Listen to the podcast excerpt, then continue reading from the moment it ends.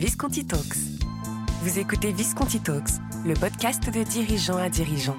Une émission portée et présentée par les partners de Visconti, spécialistes de l'accompagnement de dirigeants par des dirigeants. Qu'est-ce qu'un bon dirigeant? Comment être un leader inspirant et inspiré? Comment transformer sans fracturer? À chaque épisode, un dirigeant nous inspire, partage son expérience et sa vision du métier de dirigeant. Bonne écoute Bonjour à tous, euh, je suis Jean-Philippe Martin, dirigeant entrepreneur et partenaire coach chez Visconti. J'ai le plaisir de recevoir euh, aujourd'hui pour ce nouvel épisode euh, Xavier Zetoun, qui est cofondateur et CEO de ZenChef et qui va nous partager sa trajectoire qu'on pourrait sous-titrer Construire et devenir un leader européen de la digitalisation dans le secteur de la restauration. Alors Xavier, pour commencer, est-ce que tu peux te présenter à nos auditeurs? Bonjour Jean-Philippe, bonjour à tous. Je m'appelle Xavier Zetoun, je suis parisien, j'ai 36 ans. Euh, je suis récemment papa d'une petite fille depuis six mois. Et voilà, et entrepreneur euh, depuis maintenant 11 euh, ans. En fait, j'ai toujours fait ça. Oui, donc une trajectoire déjà assez longue d'entrepreneur, ce qui n'a pas empêché d'avoir une belle vie de famille. Donc bravo déjà, Xavier. Alors, première question peut-être logique. Commençons par le commencement, comme on dit. Quels ont été tes moteurs et qu'est-ce qui t'a donné cette énergie ou cette envie d'entreprendre?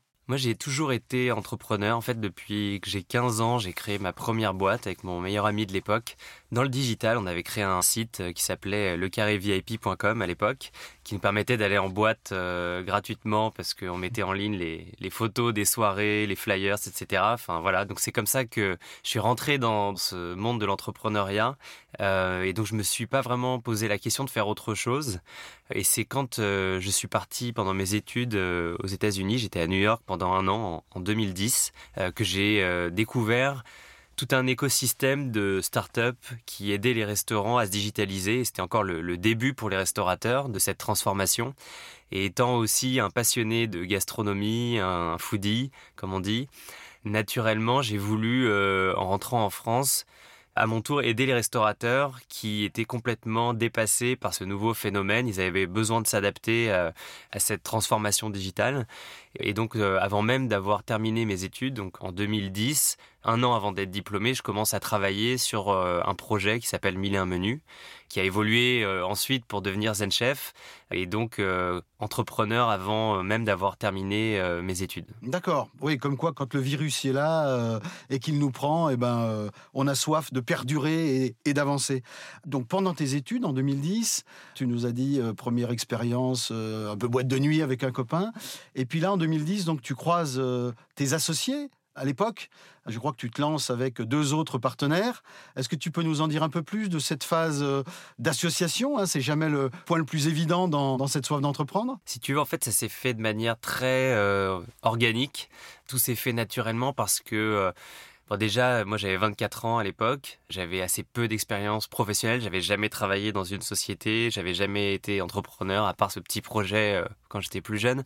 Et donc euh, quand je décide de, me lancer, bah, j'étais très proche euh, de mon cousin Thomas, qui lui était commercial, qui avait déjà une carrière depuis une dizaine d'années, et je lui propose qu'on s'associe pour créer ensemble donc cette start-up. Et donc c'est comme ça que ça commence. Lui, il travaille le soir, les week-ends, puisqu'il a encore son job euh, à cette époque-là, pendant les six premiers mois. Et puis au bout de six mois, euh, bah, on se dit qu'il faut y aller à fond. Et donc euh, il rejoint l'aventure à, plein temps. Et puis assez vite, on se rend compte qu'il nous manque une compétence plus technique. On veut développer un produit technologique et on n'a pas de développeurs en interne. On doit s'appuyer sur des développeurs en externe, des agences. et donc on se met à la recherche d'un troisième associé pour compléter l'équipe avec une vraie compétence dans la tech. Et euh, par mise en relation, on rencontre Julien qui euh, travaillait chez PayPal à l'époque. Sa boîte venait de se faire racheter par PayPal et donc euh, il était à la recherche d'un nouveau projet plus entrepreneurial. Ça tombait pile au bon moment.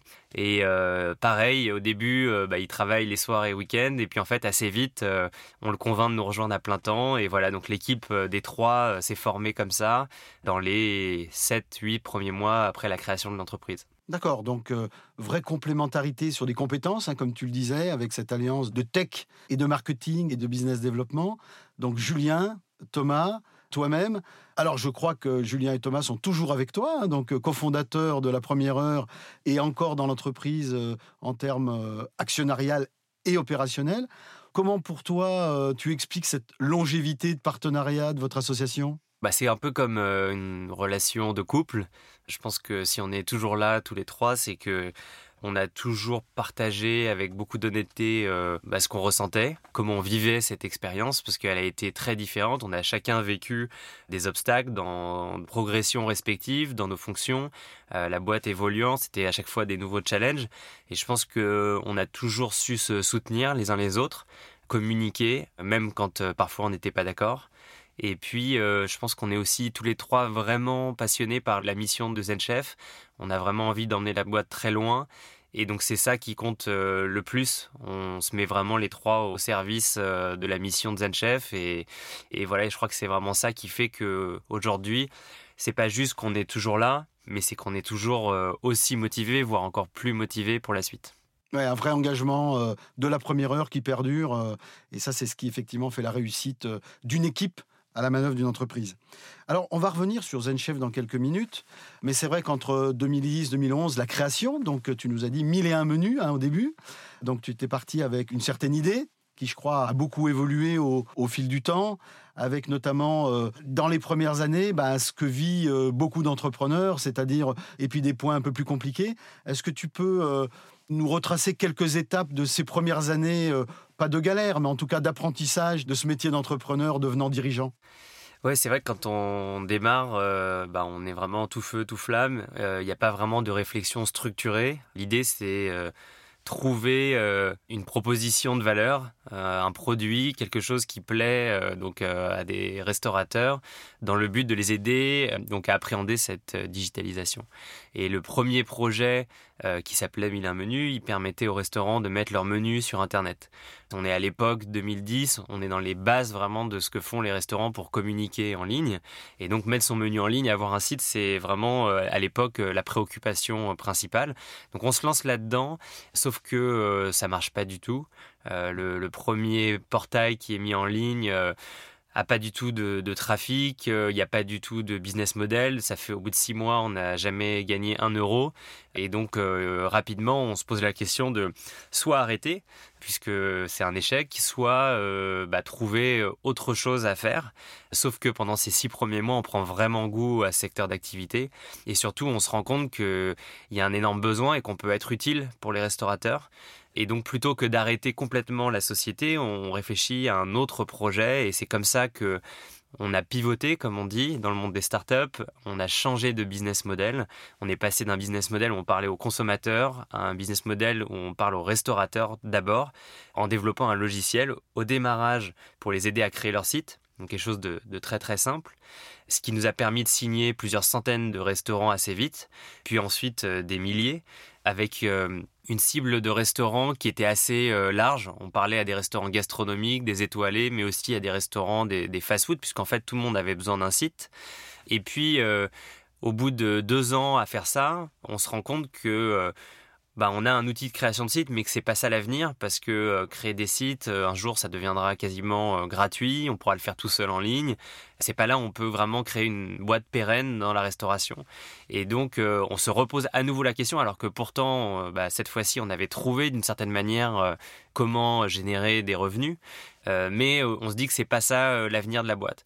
Et c'est à force de discuter avec des restaurateurs, avec des clients, qu'on se rend compte qu'il y a un problème qu'on n'avait pas identifié, qui est celui des plateformes de réservation qui étaient en train d'émerger à l'époque et qui prennent des commissions sur chaque réservation. Et donc, euh, les restaurateurs nous disent, est-ce que vous pouvez pas nous aider en nous permettant de prendre des réservations sur Internet, puisque c'est une demande des clients, mais sans avoir à passer par ces plateformes. Et c'est là où il y a eu un tournant important dans l'histoire de la société, où on a décidé de se concentrer à 100% sur cette activité-là et de développer un logiciel pour aider les restaurants à rester indépendants des plateformes de, réservation. Et ça, c'était en 2015. Donc, euh, tu vois, ça a pris 4-5 euh, ans, en fait, pour réellement trouver notre modèle qui fonctionne. Et euh, peut-être la leçon de tout ça, c'est que on s'était pas vraiment posé suffisamment pendant ces premières années pour bien définir le bon produit pour la bonne cible. Et nous, on était plutôt dans une optique de signer des restaurants au maximum sans vraiment réfléchir. Et au bout d'un moment, en fait, euh, bah, il fallait définir une stratégie claire. Et une stratégie claire, ça veut dire avoir euh, une cible d'abord très précise, connaître son client idéal. Oui, c'est très important ce que tu dis là, euh, ce qu'on peut appeler le product market fit hein, maintenant dans le monde des startups ou des scale-up. La passion est là, pour toi la passion de la restauration, hein, qui est très forte. Hein. Euh, je dirais, tu es parti sur les menus, puis les sites internet. Et puis, effectivement, le pain point, c'était la réservation. Et donc, tu as su pivoter, tu as su euh, embarquer les équipes sur ce pivot. Donc, ça, c'est assez fort, puisque à travers la passion sous-jacente, bah, bien évidemment, cette recherche et cette écoute client, hein, je crois que c'est ça aussi l'enseignement que tu viens de, souligner et qui est très fort. Et euh, avec ce marque fort que je ressens, en tout cas à travers ta posture de dirigeant, qui est cet apprentissage, cette écoute de l'extérieur et, de l'environnement et qui finalement euh, arrive à trouver à un moment donné effectivement un business model euh, qui marche. Donc à travers toutes ces années, bah, j'irais euh, en préparant d'ailleurs un petit peu ce, podcast, je me disais bah, finalement on est arrivé un peu à être moyen en tout, mais à un moment donné il faut exceller sur quelque chose. Donc qu'est-ce que ces années euh, effectivement un peu compliqué, hein, on, le, comprend bien, euh, à se chercher, à trouver euh, la bonne voie, mais tout en restant passionné par le sous-jacent. De cet enseignement-là, qu'est-ce qui t'a permis après, justement, après 2015-2016 Quelles ont été les étapes pour aller de l'avant, pour rebondir et puis pour, pour avoir une traction, comme on dit maintenant, importante? Je crois qu'on s'est sentis tous super mieux le jour où on a fait ce travail de remettre à plat la stratégie et qu'on a dit on va faire effectivement une seule chose très bien. On veut devenir un spécialiste de la réservation, on veut pas faire des sites, des outils marketing, du référencement euh, et plein d'autres choses. On a plein d'idées, mais en fait, euh, il faut démarrer avec quelque chose. Et donc, euh, à partir de là, tout s'est aligné. Les équipes ont été beaucoup plus sereines dans leur quotidien, puisqu'on leur a demandé de vraiment devenir excellentes dans quelque chose. Et là, en fait, ça a enclenché un cercle vertueux où euh, en travaillant exclusivement sur un produit, euh, ben, on a commencé à l'améliorer en permanence. En travaillant avec euh, exclusivement une seule typologie de restaurants, plutôt des restaurants donc qui prennent des réservations, ben, on avait des retours en permanence qui étaient toujours pertinents et cohérents puisque c'était, ils se ressemblaient tous les uns les autres. Donc en fait, ils avaient les mêmes besoins. Et donc c'est ce qui nous a permis d'enclencher ce cycle où on développe le bon produit qui s'améliore, qui va dans la bonne direction. Donc il y a du bouche à oreille qui s'enclenche. Euh, on commence à se créer une réputation euh, dans le marché positive parce que juste on fait bien notre boulot. Et puis euh, bah, il y a de plus en plus de restaurants qui viennent à nous naturellement. Et voilà, et donc ça a pris deux, trois ans pour vraiment passer de 2500 à plus de 5000 restaurants et de pouvoir avoir passé en fait cette nouvelle étape de, croissance tout en parallèle, ce qui est aussi important, en cherchant à être rentable pendant cette période, puisque euh, on s'est dit ça va prendre du temps aux restaurateurs de vraiment tous s'équiper de logiciels, et donc euh, il faut que nous aussi on soit patients. Et donc qui dit être patient, ça veut dire aussi avoir une trajectoire euh, d'entreprise. On est plutôt en recherche de croissance rentable plutôt que de burner, de cramer beaucoup d'argent et d'être à la recherche en permanence de la prochaine levée de fonds. Et donc ça a été aussi une expérience extrêmement intéressante enrichissante pour nous tous puisque dans les startups, en général, on cherche pas trop la rentabilité. Mhm. Et nous, on est passé euh, dans une phase où, vraiment on, comptait chaque centime et je crois que ça a été euh, extrêmement bénéfique pour tout le monde. Oui, là aussi, euh, un apprentissage important, la, rigueur dans la croissance rentable, comme tu dis, c'est à souligner puisque c'est ce qui fait gagner en maturité et notamment pour toi en tant que dirigeant dans ces postures de leader, hein, qui finalement à travers ce pilotage fin, rigoureux, mais de croissance rentable. Alors, je crois que ça, c'est les années où vous changez de nom euh, Menu devient Zen Chef. Et puis, je crois, des grosses étapes. Euh, tu parlais de levée de fonds. Et, là, tu ouvres euh, un peu plus ton capital dans ces années-là, au-delà de la love money, hein, bien évidemment, initiale. Euh, est-ce que tu peux nous, en dire un peu plus? Parce que pour un dirigeant, c'est une étape importante que d'ouvrir son capital. Oui, bien sûr. Moi, j'ai vécu les, deux phases. En 2016, on a levé 6 millions d'euros. Donc, on a quand même levé de quoi lancer la machine. Et puis ensuite, on a décidé d'être rentable. Donc, Bien sûr, les levées de fonds, c'est extrêmement utile pour accélérer, pour aller beaucoup plus vite, à condition d'avoir euh, un marché qui permet d'aller euh, vite. Donc euh, oui, ouvrir son capital, oui, c'est quelque chose de très structurant. Pour une société. Dans notre cas, je pense que ça a participé à, nous aider à grandir aussi en tant qu'entrepreneur, euh, d'avoir des personnes d'expérience autour de la table, euh, des anciens entrepreneurs, euh, des personnes qui siègent au conseil d'administration de plein d'autres sociétés, donc qui ont une expérience très variée. Moi, je le vis plutôt positivement. Je pense que ça challenge et ça crée aussi de l'alignement. Donc voilà, moi, mon expérience d'avoir fait rentrer au capital à la fois des investisseurs financiers, des business angels, elle est plutôt très positive. D'accord, donc euh, un board qui fonctionne bien, qui t'appuie, qui te challenge, hein, comme tu viens de le souligner. Je crois même qu'il y a une particularité euh, assez originale, c'est que certains grands chefs sont aussi à ton capital. Donc cette passion de la restauration jusqu'au bout, euh, tu les as associés avec toi Oui, c'est vrai, ça c'est plus récent. L'année dernière, au moment où on a fait l'acquisition d'une société dans l'univers du paiement qui s'appelle Billy. Et donc à cette occasion, on a ouvert notre capital et on s'est dit ça fait plusieurs années que euh, certains restaurateurs, dont euh, l'un en particulier, euh, Denis Imbroisi, un, super chef qui nous suit depuis le début, et qui nous disait J'ai envie d'investir chez vous, les gars, est-ce que vous pouvez me laisser mettre un petit ticket? Et on, se disait Non, mais c'est pas adapté, et puis il n'y avait pas de levée de fonds prévue. Et puis quand on a fait donc cette opération, on s'est dit bah c'est le bon moment. Et donc évidemment à, à, Denis on lui a proposé. Et puis on a aussi proposé à pas mal d'autres euh, personnes dans notre entourage, des clients, donc des chefs, des groupes de restauration, euh, comme le groupe Bocuse, comme le groupe Le Duve, comme euh, Fréchon, chef 3 étoiles. On était assez impressionnés parce qu'en fait, en 15 jours, on, a eu une vingtaine de clients qui ont voulu participer. Et donc voilà, donc on est super heureux maintenant d'avoir aussi en tant qu'actionnaire nos clients, ce qui nous permet d'être encore plus proches d'eux et de les associer au succès du projet encore plus. Oui, cette fameuse écoute client, euh, bah là, tu l'as en direct, euh, y compris dans ton capital et dans ton board, ce qui est parfait pour être bien dans le product market fit en permanence. Alors, 2020, bien sûr, année Covid, 2021, donc là, je crois que beaucoup de choses se passent. Tu viens de citer Billy, effectivement. Donc, un peu à nouveau un pivot, en fait. Hein, euh, réservation, paiement à table. Qu'est-ce que tu peux nous, dire là-dessus? Quelle a été ta orientation stratégique dans cette période, finalement, Covid, qui, finalement, était assez porteuse, si je comprends bien? Ce qui s'est passé pendant le Covid. Il y a eu le premier confinement où donc euh, tout s'est arrêté, les restaurants étaient fermés.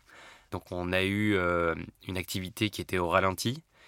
Et juste euh, au moment où, la date de réouverture des restaurants a été annoncée, là c'est l'inverse qui s'est passé, c'est qu'on a eu énormément de restaurateurs qui ont pris conscience qu'ils avaient besoin d'outils digitaux pour mieux fonctionner, pour être plus efficaces dans le quotidien, pour euh, mieux communiquer avec euh, leurs clients.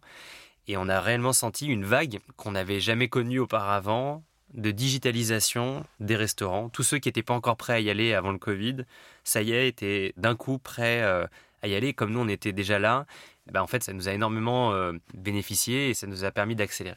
Et donc, pour répondre à ta question, autant il y a quelques années, il fallait absolument qu'on soit concentré sur être les meilleurs dans un seul domaine, dans la réservation.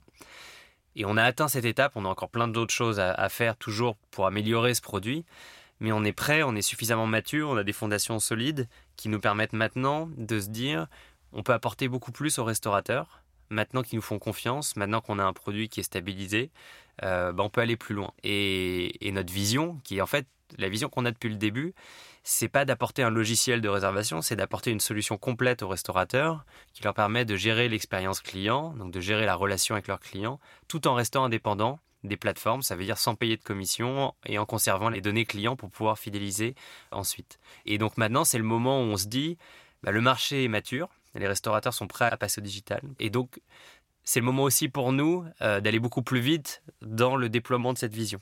Et donc la première étape, ça a été d'acquérir une société spécialisée dans le paiement, puisque le paiement, ça fait partie de l'expérience quand on va au restaurant. C'est pas forcément une expérience qui est positive, hein, et donc on se dit qu'on peut apporter de la valeur de ce côté-là en la fluidifiant et en étant cohérent avec notre mission qui est euh, bah, de rendre de l'indépendance au restaurateur et cette fois-ci sur le sujet du paiement. D'accord, donc effectivement, euh, tu abordes 2022, euh, du coup avec un spectre un peu plus large d'activités, avec une vraie stratégie globale. Est-ce que tu peux nous partager euh, quelques-unes de tes ambitions On a vu déjà cette belle trajectoire hein, sur cette dizaine d'années. Est-ce que tu peux nous partager quelques ambitions sur les deux ou trois prochaines années J'imagine qu'il y a un cap assez clair et assez important? L'ambition, elle est, elle est très claire pour nous, pour les, les deux, trois prochaines années. il y en a une première, c'est de déployer donc ce modèle de plateforme de gestion de l'expérience client. Et donc d'apporter des nouvelles briques dans le parcours client. Donc là, on a parlé du paiement, mais il y en a d'autres sur lesquels on travaille aussi pour avoir vraiment un produit complet. Donc ça, c'est la première chose. Et la deuxième, c'est d'aller à l'international. ZenChef, on a 80% encore de notre business qui est en France. On a des clients euh, partout en Europe, mais on n'est pas encore euh, leader dans un autre pays européen. Et donc euh, l'ambition pour nous, dans les deux prochaines années, c'est d'atteindre 25 000 clients, donc 25 000 restaurateurs qui utilisent notre logiciel en Europe.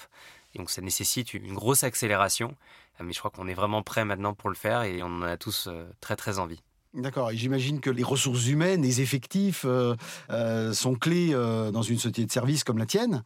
Est-ce que tu es aujourd'hui touché par ces problématiques de recrutement dont on entend parler un peu partout et qui est dans la vie de l'entrepreneur souvent un, fait majeur et, et beaucoup de temps passé?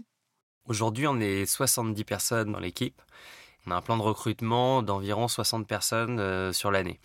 Donc c'est un gros challenge effectivement et on est dans une situation où le marché euh, du recrutement est tendu. Toutes les startups ont levé beaucoup d'argent, tout le monde euh, cherche à recruter des développeurs, des bons commerciaux. Clairement c'est tendu.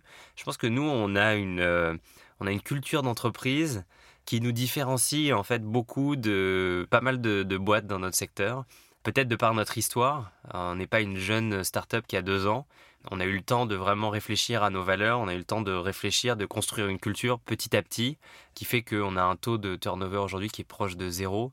Euh, on a des équipes qui sont vraiment très très engagées dans la mission de l'entreprise, et je crois que ça, euh, bah, ça, plaît en fait aussi aux candidats. Et donc pour l'instant, en tout cas, on réussit euh, à recruter les personnes dont on a besoin. On est vraiment exigeant, surtout sur les valeurs. Et voilà, donc pour l'instant, écoute, ça se passe plutôt bien mais je pourrais te le dire dans un an si on a réussi à recruter. Oui, parce que là, vous allez doubler de taille finalement, hein, de 70, 60 recrutements prévus, euh, c'est un fait important. Mais comme tu dis, et je sais que tu portes beaucoup attention, les valeurs, la mission, tu l'as dit plusieurs fois, donc ça c'est, c'est vraiment les, les fondations euh, d'une entreprise, puis cet ADN euh, qui se développe depuis 10 ans, avec bien évidemment des changements au fil du temps, mais qui, qui fait aujourd'hui une force particulière par rapport à ce que tu citais, effectivement, une start-up qui aurait que 6 mois ou 18 mois d'existence. Donc ça, c'est très important. En tout cas, merci d'avoir euh, partagé, Xavier, cette trajectoire à la fois des, des 10 années hein, que tu viens de vivre et puis bah, des années qui vont suivre et dont on espère qu'elles seront euh, tout autant porteuses d'enrichissement et, de réussite. Peut-être pour finir, parce que c'est toujours notre habitude au sein des Visconti Talks de finir par, euh, par trois questions pas piégeuses, hein, mais euh, je vais te les poser donc. Si tu avais à définir ton style de leadership, comment tu le caractériserais? Déjà, mon style de leadership, il a énormément évolué entre euh, Xavier qui a 24 ans, qui a jamais travaillé dans aucune boîte euh, et donc qui improvise, et aujourd'hui, après 11 ans d'entrepreneuriat, aujourd'hui, clairement, mon objectif, c'est de donner justement une vision claire aux équipes pour qu'elles aient le maximum d'alignement dans leur travail avec la mission de l'entreprise, vraiment de reconnecter chaque personne à la mission, quel que soit son job, et de créer de l'autonomie euh, pour que chacun puisse prendre un maximum euh, d'initiatives. Donc en fait, mon style, il est tout simplement de créer un cadre de travail où les gens peuvent être à la fois euh, eux-mêmes, épanouis, et peuvent donner le meilleur d'eux-mêmes parce qu'ils ont tout pour y arriver et ils sont très au clair sur euh, ce qu'on attend d'eux et là on a envie euh, d'emmener la boîte. Bravo, oui. L'engagement, en fait, donner l'engagement, faciliter l'engagement, euh, c'est effectivement un, style qui aujourd'hui peut être porteur de réussite. Deuxième question, si tu avais un conseil, alors je sais bien qu'en toute humilité c'est toujours compliqué de donner un conseil, mais si tu avais un conseil à donner pour être un excellent dirigeant, qu'est-ce qui te viendrait comme ça en tête? Moi, je crois que, c'est effectivement, c'est un peu présomptueux euh, de dire euh, la recette pour être un excellent dirigeant. Euh, justement, je pense qu'il faut rester humble et donc être dans une démarche d'apprentissage permanent. En tout cas, moi, c'est ce que j'essaye de faire. J'essaye de voir chaque étape de ce parcours d'entrepreneuriat comme un moyen de grandir moi-même, à la fois personnellement et professionnellement. Et donc même dans les plus grandes difficultés, et il y en a eu énormément, il y en aura d'autres, c'est le jeu, c'est de voir le cadeau caché qu'il y a dans chacune de ces difficultés et voir comment elle peut permettre de grandir à partir du moment où voilà, on n'en meurt pas. Bah, c'est qu'il y, a un apprentissage et donc il y a du positif. Donc je pense que c'est vraiment l'état d'esprit qui permet de ne pas abandonner. parce qu'il y a plein de moments, je pense, où on, peut se décourager quand on est entrepreneur, c'est normal. Et le moyen de ne pas se décourager, bah, c'est évidemment de, croire dans la mission de sa boîte, mais aussi euh, dans le quotidien, bah, d'avoir cette soif euh, d'apprendre. Parfait. Dernière question. Donc, euh, allez, en un mot, le plus grand enseignement de ces dix dernières années dans ce rôle d'entrepreneur devenu dirigeant puis leader? Bah, En un mot, je dirais que c'est la patience. Moi, j'étais pas du tout patient. Quand j'avais 24 ans et que j'ai créé ma boîte, je voulais en trois ans l'amener à plusieurs centaines ou milliers de salariés, leader mondial, et puis euh, pourquoi pas la vendre. Enfin voilà, j'étais pressé, on va dire.